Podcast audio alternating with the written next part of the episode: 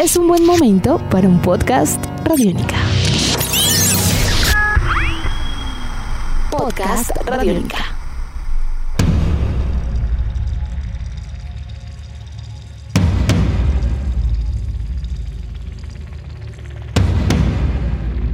Bienvenidos a esta nueva edición de Podcast Rock and Roll Radio, producto de Radiónica, desarrollado por el señor Andrés Durán, arroba Andrés Durán Rock, y quien les habla Héctor Mora, arroba Mora Rock and Roll, bajo la producción de Juan Jaramillo, Jairo Rocha y la captura sonora de David Candelario. Senjutsu es el decimoséptimo disco en estudio de Iron Maiden, 41 años después del primero y 46 después de la formación del grupo en los suburbios de Londres. Se estima que a lo largo de su carrera Maiden ha realizado más de 2.550 presentaciones ante más de 10 millones y medio de personas a lo largo de estos 40 años y logrando unas ventas generales superiores a los 200 millones de copias. Su trabajo lírico ha desarrollado un fortín alrededor de la historia, la literatura, los conflictos bélicos, la mitología, la sociedad y la crítica a la religión general. Este nuevo capítulo, Senjutsu, llega después de haber suspendido la gira por Europa en el año 2021, con esperanza de retomar en el 2022 y completar la experiencia de promoción del trabajo no solo en el viejo continente, sino también a nivel mundial. Así que hoy en Podcast Rock and Roll Radio, Senjutsu, el nuevo disco de Iron Maiden, eso y mucho más para los próximos minutos. Andrés, muy buenas tardes, como es habitual, un placer estar con usted el día de hoy, celebrando este legado, diríamos, o este himno de batalla, como lo viene a ser el nuevo álbum de Iron Maiden. Sí, señor, tiene usted toda la razón, ya que Senjutsu traduce tácticas y estrategia o las tácticas de guerra. Hay varias interpretaciones, pero ante todo quiero agradecer a todas las personas que hacen posible este Rock and Roll Radio Podcast. Muy contento, muy contento, Héctor, de que este nuevo álbum de Iron Maiden, a diferencia de los anteriores, le comento, ha, ha desfilado, ha sido estreno en el Top 25 Metal Detector del mes de agosto, directamente en el puesto número 3, que es algo que no había sucedido antes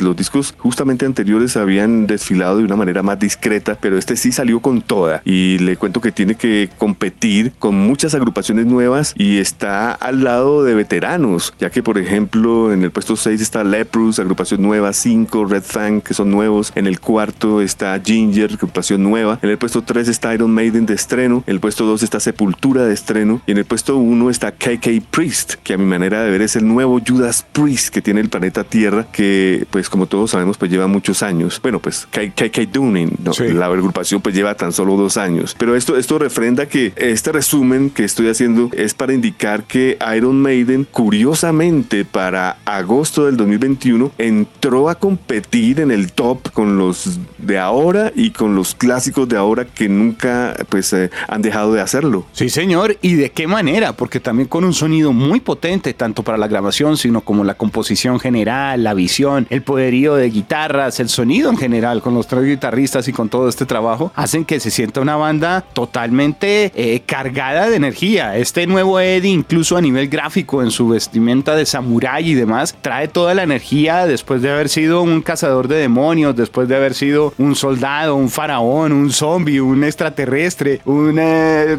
podríamos decir que cazador también de demonios. Ahora en esta faceta es totalmente consecuente con un disco que es agresivo, es completo y que en ningún momento trata de presentar una banda que podríamos pensar está en alguna posición un poco más relajada. Yo siento que el sexteto en esta oportunidad ataca también con toda. Y es algo de destacar, ya que eh, si hacemos también un análisis de cuántos años al servicio del metal específicamente, pues eh, comparémoslo con Sepultura. Sepultura lleva 37 años, que uno diría, wow, es mucho tiempo. Pero es que Iron Maiden lleva 46, Héctor. Sí, señor. 46, 17 discos en estudio, es un montón la experiencia y las características son sonoras del grupo también en cada uno de los álbums, eh, porque hay algunos que de pronto a los fanáticos gustan más o no, dependiendo de la época. Igual son cuatro décadas, entonces es lógico que haya movimientos, pero en general creo que queda claro para todos que es eh, una banda que en ningún momento descansa. Yo personalmente, Héctor, si le comento a usted como amigo, yo subdividiría la colección de Iron Maiden en dos, que va de Iron Maiden 80 hasta el Fear of the Dark 92, que es cuando se va eh, Bruce. digamos que todos esos discos me gustan para para no ponerme a hacer eh, preferencias. Eh, los dos primeros serían mis preferidos con Paul Diano, pero pues reconozco que el número de Beast fue un discazo cuando entra eh, Dickinson, pero lo que es Peace of Mind, Power Slaves, in Time, Seven Son, No Prayer y el Fear me gustan. Ya cuando entra Blaze en el Factor X y el Virtual, pues digamos que pues es otra banda que retoma de nuevo con un disco que sé que le gusta a usted mucho, que es el famoso Brave New World, que sería el primero para los 2000, luego Dance of Death 2003 y Amared of Life and Death 2006. Héctor llega a la segunda década de los 2000 para Iron Maiden. Y la verdad, lo primero que tengo que observar al frente mío cuando tengo la colección al frente de mis ojos es que estos tres discos tienen que haber sido complicados para ellos, Héctor, porque desde 1980 el Iron Maiden hasta el álbum A Matter of Life and Death del 2006, que fue el último de la primera década de los 2000, fue prácticamente máximo tres años por disco, mientras que cuando entramos a la segunda década de los 2000 con el Final Frontier es 2010. El segundo, bueno, eh, recordemos la, portada para nuestros amigos, el Final Frontier es el, el, disco donde viene como un Eddie. Eh, eh, explorando una, eh,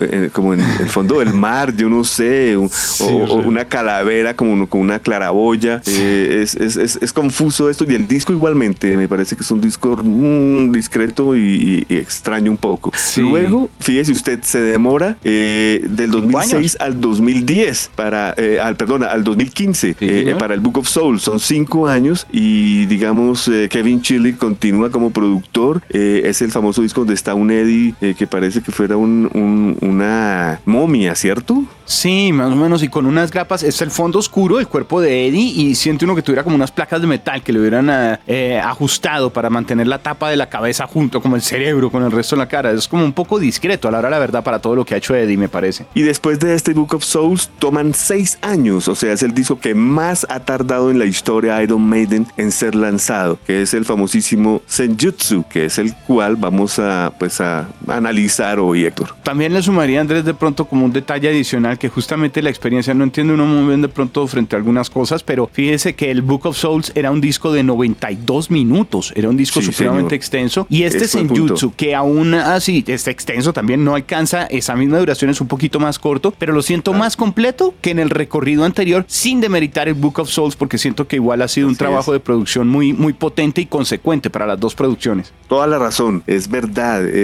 eh, este Senjutsu podría haber salido en un solo volumen quitándole una canción pero pues ellos decidieron de pronto fracturarlo para presentar, eh, eh, digamos, de una manera más relajada a sus oyentes las canciones, ya que como ustedes se van a dar cuenta con este análisis, hay canciones muy largas, entonces esto despista un poco cuando viene un bloque, eh, digamos, de, de 10, 12 canciones seguidas, es muy distinto cuando tienes un volumen de 6 canciones y un segundo volumen de 4.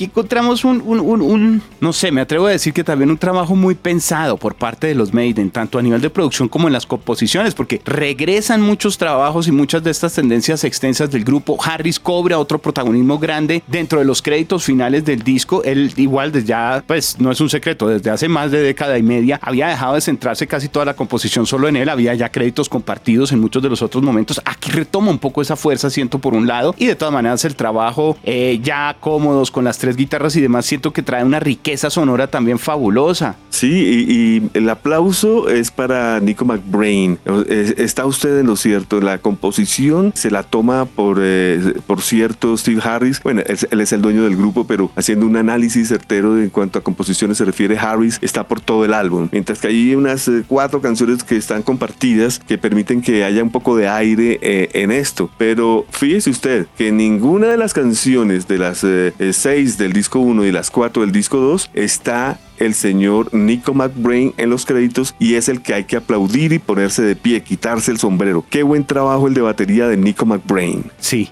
Sí, eso hay que destacarlo. Yo creo que también la dupla, es una dupla que también nuevamente desde principios de los años 80 que está involucrado él también con el proyecto, siempre se supo que a nivel de base rítmica eh, Maiden tenía una gran potencia, eh, tal vez por la misma conexión casi que eh, mágica que existe entre Harris y McBrain y eso se mantiene y aquí otra vez brilla de una manera increíble, entendiendo igual que Nico tiene ya también una, una edad que uno pensaría de pronto tiende o puede querer tranquilamente como suavizar un poco su tocar o digamos no complicarse tanto y al contrario, los siente uno con una potencia impresionante. Las guitarras, como nos tienen acostumbrados en los últimos discos, suenan las tres, están bien distribuidos los solos, me parece que los tres eh, eh, están bien, Dave Murray, digamos, es el más discreto, pero pues es el alma del grupo. Aaron Smith, como siempre, futurista, eh, siempre haciendo cosas inesperadas. Eh, Gear siempre con ese ímpetu, con esa fuerza. Me parece que está muy bien el tándem de guitarras. Así que ya después de este análisis de cada uno del instrumento, yo creo que podemos hablar, por ejemplo, Héctor, de el productor, el señor Caveman, el hombre de la caverna.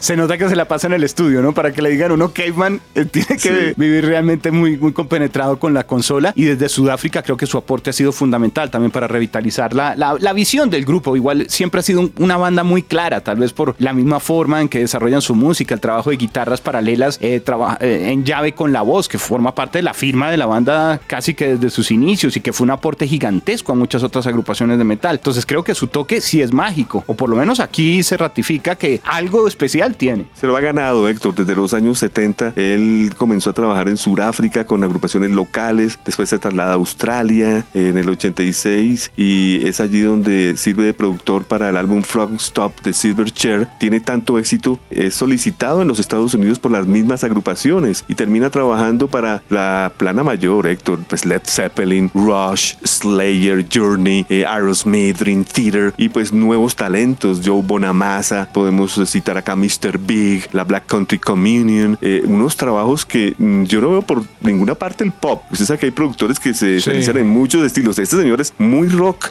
y por eso está con Iron Maiden. Sí, yo creo que sí. Y creo que ah, eh, de alguna manera tiene que haber una conexión muy clara entre lo que él ya conocía o sabía que fueran las fuerzas de Maiden y lo que puede aportar sobre todo en, en materia de disposición de sonidos, porque muchos de los ejemplos que usted nos presentó hay de todo, desde agrupaciones que uno diría son de un sonido más de este siglo hasta los grandes clásicos o grandes de la música que siempre eh, desarrollaron muy claro sus propuestas, pero el toque del Caveman es fundamental. De las últimas producciones que ha hecho Caveman, eh, me gustan mucho las que ha hecho con Joe Bonamassa, eh, con Beth Hart, bueno, pues con los dos, Beth Hart y Joe Bonamassa, porque son, son no solo en cuanto a género se refiere. Los Black Star Riders, Héctor, me encanta esta banda, el hombre está detrás de ellos. ¿Qué me dice el trabajo de Smith Kotzen reciente del 2021? Excelente también. O sea, fíjese usted, sigue montado en el, en, el metal, porque esto, metal y blues, es, es la, es la digamos, la fórmula perfecta para Caveman. Sí, y curiosamente yo creo que ese, ese bagaje es el que se traduce en un escenario totalmente distinto para el aporte que aquí vamos a disfrutar. Yo creo que cuando eh, eh Aaron Smith presentó el primer sencillo de Senjutsu, eh, The Writing on the Wall, el propio Kevin Shirley diría, oh Dios mío, yo nunca pensé en producir a Iron Maiden en el 2021 haciendo eh, riffs de blues. Entonces esto es un buen encuentro, es un bonito encuentro entre Kevin Shirley y la agrupación. Que además da una respuesta contundente, porque insisto, este álbum es para no demeritar a las legiones de Maiden, quienes encontrarán claramente una, una, un himno de batalla, podríamos decir. Sí, es, es verdad. Hay de pronto retractores que dicen que no les gustan las artes eh, del nuevo eh, eh, artista, del nuevo ilustrador, que es Mark Wilkinson, que prefieren a Derek Que fue el original, que ya la esencia no es lo mismo. Pues Héctor, qué sé yo, solo, solo lo sabrán ellos qué habrá sucedido, si es porque sencillamente estuvo ocupado, no está con ellos, o están pasando en una nueva etapa en donde quieren airear un poco sus artes. Yo, yo no lo veo tan malo. De hecho, los videos, los trazos en, el disco son muy dos mileros y eso pues le sirve al grupo, ¿no? Para no quedar pues enredados en el pasado. Claro, eso le trae, creo que refresca mucho para nueva generación porque este disco yo siento que fácilmente eh, puede enganchar a gente que de pronto no necesariamente tenga que estar tan ligado con todo el bagaje del grupo y con todos sus grandes clásicos. Sí, y pues aquí no vamos a decir que es que lo cambiaron por un millennium que, que de pronto hace cosas que le gusta a los jóvenes, no, Estamos hablando de un señor que tiene 68 años de edad, Héctor, que comenzó a trabajar con Marillion, tiene como seis portadas con ellos, con Fish, con Judas Priest, o sea, es muy metalero, ¿no? Ram It Down, Painkiller, eh, Jugulator, Angel of Retribution, Nostradamus y Redeemer of Souls, las hizo él. Y pues con Maiden es la cuarta que hace. Él hizo Live at Donington del 98, The Best of the B-Sides 2002, Book of Souls, que es el disco inmediatamente anterior 2015, y ahora Senjutsu.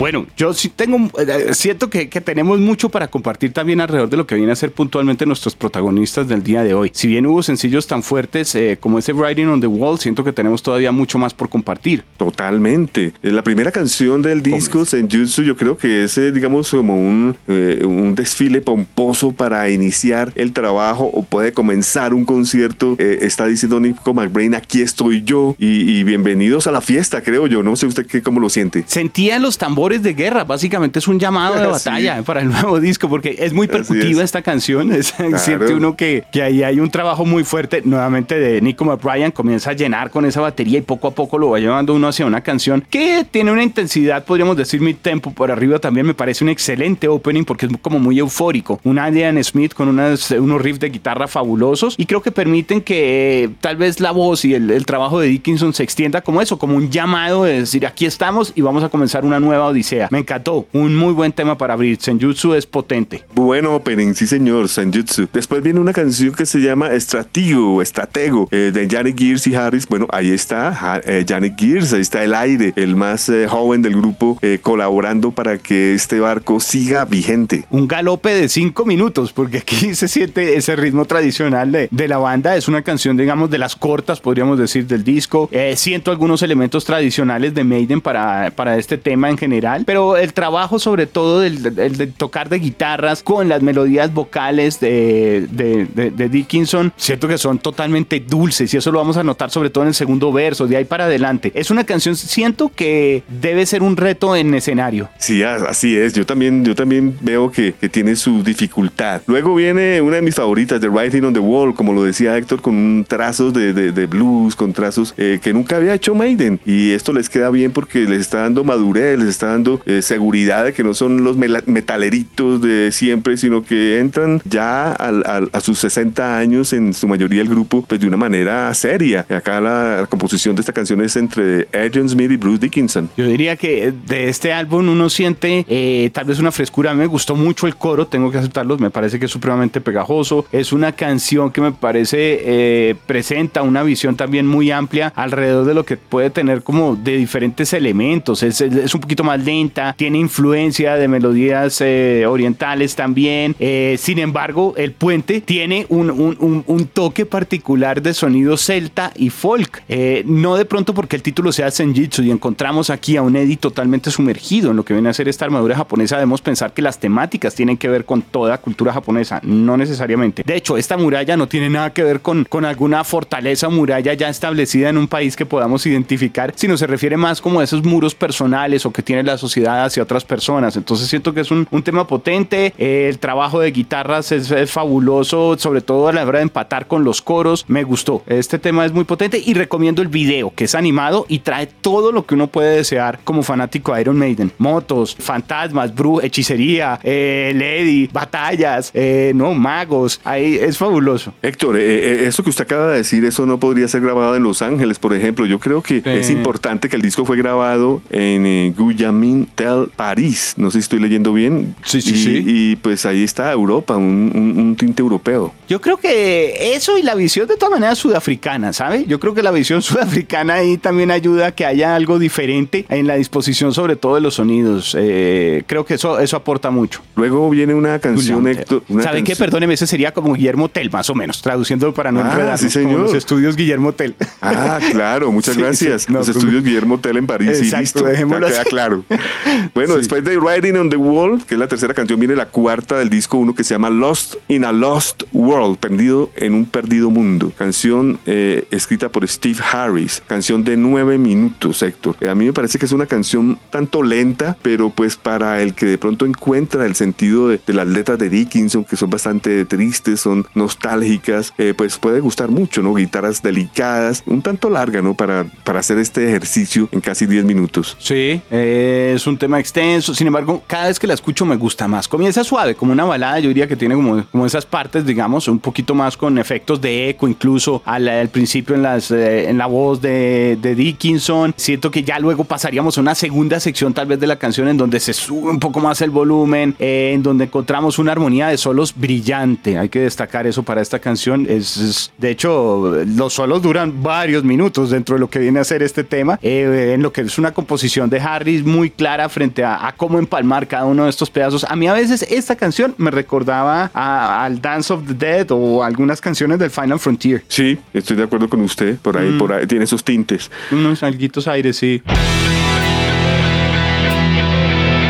Viene la quinta canción, Héctor, Days of Future Past, los días del futuro pasado. Eh, para mí es una canción de mi, tempo, digamos, ni muy pesada ni muy lenta, donde se escucha, pues, de todas maneras, eh, el heavy metal de Iron Maiden. Eh, yo creo que muestra los dos lados, el lado muy, muy suave con guitarras acústicas y ya los riffs de Maiden en una sola canción. Creo que esta le trae balance al disco, porque además hay que entender que por la extensión y el número de canciones son 10, casi que, y lo comentábamos nosotros antes de grabar este podcast, podríamos encontrar mm, claramente dos trabajos eh, distintos y siento que esta le da un balance un poquito más rockero a la primera parte que tiene solamente seis temas, eso sí con 40 minutos de duración. Así es, esta canción Days of Future Past es escrita por Adrian Smith y Bruce Dickinson. Llegamos a la última canción del disco 1, que es The Time Machine, que me parece que ofrece algo nuevo para Maiden. Es una canción fuerte, con buenas estructuras, eh, guitarras melódicas, buenos riffs. Inicia con una guitarra acústica para luego comenzar por ese rampante del metal a manera de himno. creo que usted lo resume perfecto. Ah, yo creo que los leaks de, de Johnny Gear se sienten eh, con, con, firma, con mucha identidad, una gran habilidad de Dickinson para modular alrededor de canciones cuando está cantando alto. Eso hay que mantenerlo porque ah, Dickinson, pues para nadie es un secreto, tuvo eh, algunos problemas, tuvo, tuvo que recuperarse de un cáncer de garganta, tuvo un trasplante de cadera a lo largo de los años. Durante las grabaciones de este álbum tuvo un problema con un tendón, Andrés, un tendón de Aquiles, tuvieron que operarlo y de hecho algunas de las canciones contaron concesiones en donde estuvo en muletas y sentado. Y sin embargo, aquí vemos su dedicación completa alrededor de un trabajo lírico y vocal que se destaca nuevamente. Y para completar, como siempre, Dickinson cae por la boca con como los peces hablando bien del Brexit diciendo que votó a favor de él y pues claro, le cayeron todos encima. Sí, claro, claro, todos Ah, bueno, nos faltó sumarle otra, otra cosa. Ha sobrevivido, es como Eddie, ganador de mil batallas y sobreviviente, porque tú sufrió de COVID también, ¿no? Dickinson. y dijo que si no era por la vacuna, no lo hubiera logrado. Y que después se tiene problemas de, disfunción eréctil. Él no le da mm. pena decirlo porque pues eh, él quiere precisamente colaborar con todos los cuadros patológicos que deja esta terrible infección. Y entre una de ellas, pues esto, imagínese usted. Sí, sí. Eh, sin embargo, como decimos y lo hemos destacado, el trabajo vocal es impecable, preparándonos ya casi para lo que viene a ser el cierre de esta primera tanda. Sí, señor. Vamos a, ahora para el disco número 2, que incluye cuatro canciones. Bueno, la última canción, se me olvidó decirlo, de, Time Machine está escrita por Janet Gears y Steve Harris. Así los créditos, siete minutos de potencia. Luego va la canción Darkest Hour, que es la única de las cuatro que está compartida y en esta ocasión de nuevo Smith Dickinson. Son dos canciones en el disco de Smith Dickinson que son Days of Future Past y esta Darkest Hour. Darkest Hour para mí, Héctor, es, una canción eh, muy Maiden, ¿no? Canción oscura, eh, eh, con acordes menores. me doy cuenta que no olvida Bruce Dickinson eh, su pasión por la Segunda Guerra Mundial, Winston Churchill, eh, toda esta, digamos, eh, iconografía, elementos de folk, voces variadas. Acá hay varias inflexiones vocales. También los solos tienen algo de blues. Uno lo siente con un airecito un poquito bluesero en algunos momentos. Creo que es una temática además no ajena nunca al grupo ni a los, los imaginarios de Dickinson, a lo que son las batallas de la Segunda Guerra Mundial y recordar todos estos sucesos, entendiendo además que ellos corresponden, el grueso de los músicos, una generación que tendría eh, unos, eh, estarían haciendo unos 5 o 6 años después de finalizar la Segunda Guerra Mundial, pero verían todavía en gran medida no solo los destrozos, sino impactos y, digamos eh, lo que generó en muchos de sus familiares, perdieron familiares, perdieron amigos y van creciendo viendo cómo el país poco a poco va recuperándose después de eso. Entonces yo creo que también tiene que ver mucho con el no querer permitir que el mundo olvide los estragos de la guerra, en este caso centrado en lo que fue ese episodio europeo muy fuerte. Luego viene la canción más larga, Héctor, que a mi manera de ver puede ser eh, la. Ah, no, perdón, perdón. Esto tiene de, Dead of the Cells, viene, si la muerte de los celtas, canción de 10 minutos 20. Yo diría que puede ser como una continuación de Darkest Hour, ¿no? Es una canción oscura eh, que pues también tiene elementos celtas. No sé, me parece que hay una, alguna, algún terreno misterioso similar a lo que se exponía en la canción anterior. Muchas secciones con varios giros. Aquí yo siento también esos pasajes instrumentales un poco más largos. Eh, tienen solos que,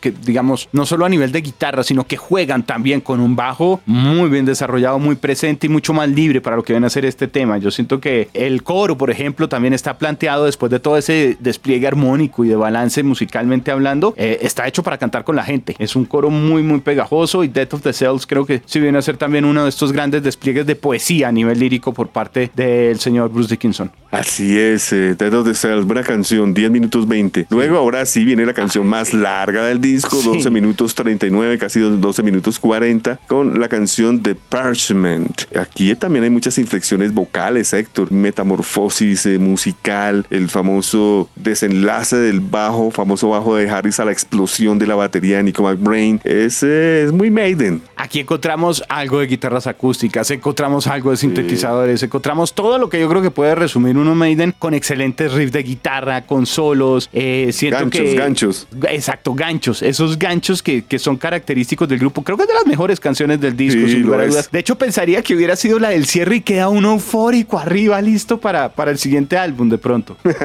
es verdad, esta canción hubiera quedado muy bien de última, pero no. Aquí se turnan solos, ¿no? Perdóneme, aquí hay juegos de, de turnarse solos también mucho más claro. Tal vez por lo extenso del tema se, se puede apreciar y siente uno la diferencia en el estilo de cada guitarrista. Sí, Héctor, eh, es la canción perfecta del cierre del álbum. No sé por qué Steve Harris decidió de- dejar Hell on Earth, que es una muy buena canción también, pero la encuentro, digamos que eh, acá hay una, un Iron Maiden eh, dramático eh, que parece que quisiera volarse del planeta Tierra y, encontrar o- otro plano sideral. No sé, es algo reflexiva la canción. Hell on Earth sí, creo que trae tal vez. El final es mucho más calmado, digamos que se siente no acabar con la batalla arriba y toda la euforia, sino ya un poco más reposado y decir lo logramos. Es un poco más sereno, eh, aunque tiene la mezcla también casi que apocalíptica dentro del disco, pero creo que es un recorrido muy especial que prácticamente es, como si fuera toda una historia o solo una película. De hecho, el primer coro aparece a los cinco minutos y es glorioso. Lo, lo manejan ampliando el rango y abriendo la canción de una manera fabulosa. Siento que viene a ser como un tema bueno para cerrar, pero de pronto a gusto personal no era el mejor para cerrar. Me gusta un poquito más potente, pero es una gran composición, sin lugar a dudas. Y de todas maneras son 11 minutos, ¿no? Sí, señor, 11 minutos, 19 segundos. Héctor, yo creo que después de 17 álbumes de Iron Maiden, mm, eh, antes, an- antes, Héctor, yo creo que eh, han logrado superar la barrera de, de los años, tienen respaldo de, de sus seguidores. Eso lo hemos visto desde el disco anterior, que eh, era la famosa crisis de que nadie compraba un solo disco, que todavía los vinilos no estaban tan de moda y sacan un álbum doble en vinilo y, y- y- y son, creo que fue de los vinilos más vendidos ese año, ¿recuerda usted? Sí. Y, pues ahora, pues en la mayoría de los sitios de 1 a 10 tiene 8, 9 de calificación, en algunos 10. Así que eh, es, es clave que la agrupación después de tantos años siga siendo una agrupación esencial, siga siendo una, una agrupación que, que, que, que mueva a sus fans. Es una agrupación que es clásica ya, pero ellos es- están lúcidos, están en buena forma. Es eh, clave también recordar que están en el sexto piso todos y eso hay que quitarse el sombrero, Héctor, porque si usted voltea a mirar a agrupaciones que, que facturen metal ya estando sobre los 60 años son muy pocas y cada vez les exige más. Es, digamos, si ellos tocaran pop o blues, algo más sencillo, podrían alargar estos años y poder haciendo Maiden por unos 20 años más, pero eh, yo creo que eh, es- están en sus eh, últimos cartuchos, pero todavía bien puestos. No, yo creo que el disco deja claro que, que podría existir un nuevo álbum. El grupo Claro. se siente bien, se siente cómodo, las composiciones ni hablar. Y a la hora, la verdad, lo que es el combo, todos se encuentran en muy buena forma. O sea, encontramos un gran Dickinson, a Harris, Dave Murray, a Adrian Smith, Nico McBrien, Jenny Gears, todos. Ninguno baja la guardia un solo momento y se siente además algo muy planteado para que cada uno tenga algo que hacer. Realmente no, no es como por repetir y porque suene más potente. Cada quien aporta para un disco que tiene muchísimos colores y un trabajo eh, musicalmente hablando muy dedicado en cuanto al desarrollo y composición de cada una de las melodías. Y también siguen experimentando y haciendo algunos eh, tintes diferentes y arriesgados y eso es muy, pero muy importante que eso le hacía falta en los discos anteriores a Maiden, yo creo. Su calificación para el álbum. Bueno, de 1 a 10, Héctor, yo daría como un 7, 8, llegando No. al 8.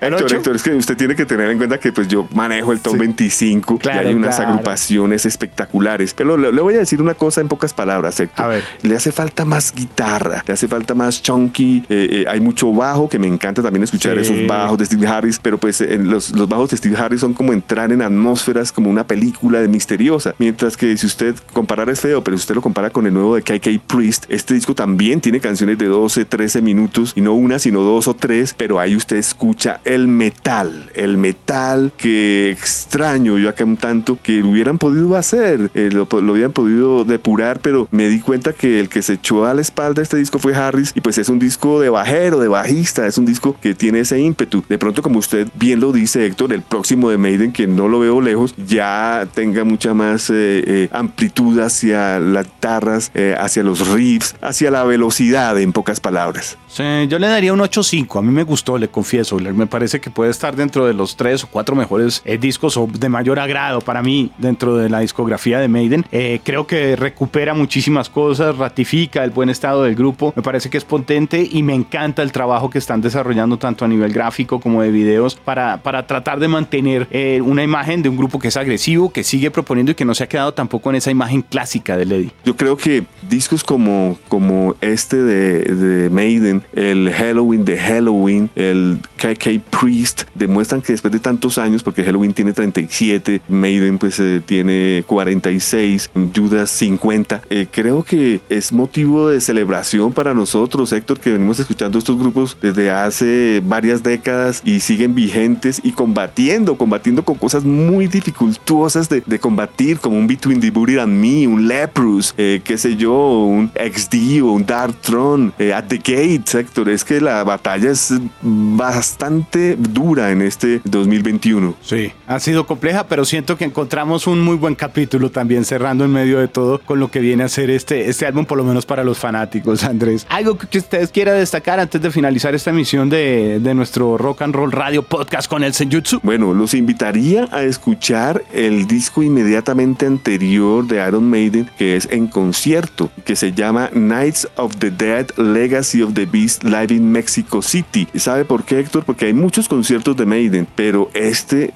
como que tiene un veneno también de, lo, de la segunda década de los 2000 que conecta perfecto con este Senjutsu. Así que los invito a escuchar ese último concierto en México que es bastante, bastante update, fuertecito. Eh, hacen cosas eh, exquisitas, diría yo, en escenario. Yo me quedaría esperando lo que viene a ser una producción, ojalá no muy lejana, de el sustentar el Senjutsu al vivo. Me gustaría escuchar estas canciones en un registro al vivo también. Y también eh, ver lo que viene, porque como usted bien lo dice, Héctor, después de escuchar un Senjutsu, tiene que venir otro nuevo disco de Iron Maiden. Yo creo que por ese lado tendremos historia para los fanáticos por mucho rato, Andrés. Ha sido Están un gran todos bien, momento. Héctor. Sí. Están todos bien, Héctor. Analice usted a Nico, está perfecto. Los guitarristas están bien, Steve están bien. eh, Bruce eh, de, de pronto no tiene obviamente la voz que tenía en el, en el Number of the Beast, pero después de como usted lo explicó, después de un cáncer y todos los problemas, lo hace muy, pero muy bien. Y eso se demuestra en estas canciones del Senjutsu, donde hace en unas dos o tres canciones bastantes inflexiones dentro de la misma canción, cambiando la voz y poniendo la prueba. Una prueba que esperamos que ustedes hayan podido disfrutar de manera especial y los invitamos a que escuchen el disco. Sin lugar a dudas, ese es uno de los objetivos de este podcast desarrollado por el señor Andrés Durán, arroba Andrés Durán Rock, quien les habla, Héctor Mora, arroba Mora Rock and Roll. Producto de Radiónica, bajo la producción de Juan Jaramillo, Jairo Rocha y la captura sonora de David Candelario, Andrés. Larga vida a Maiden.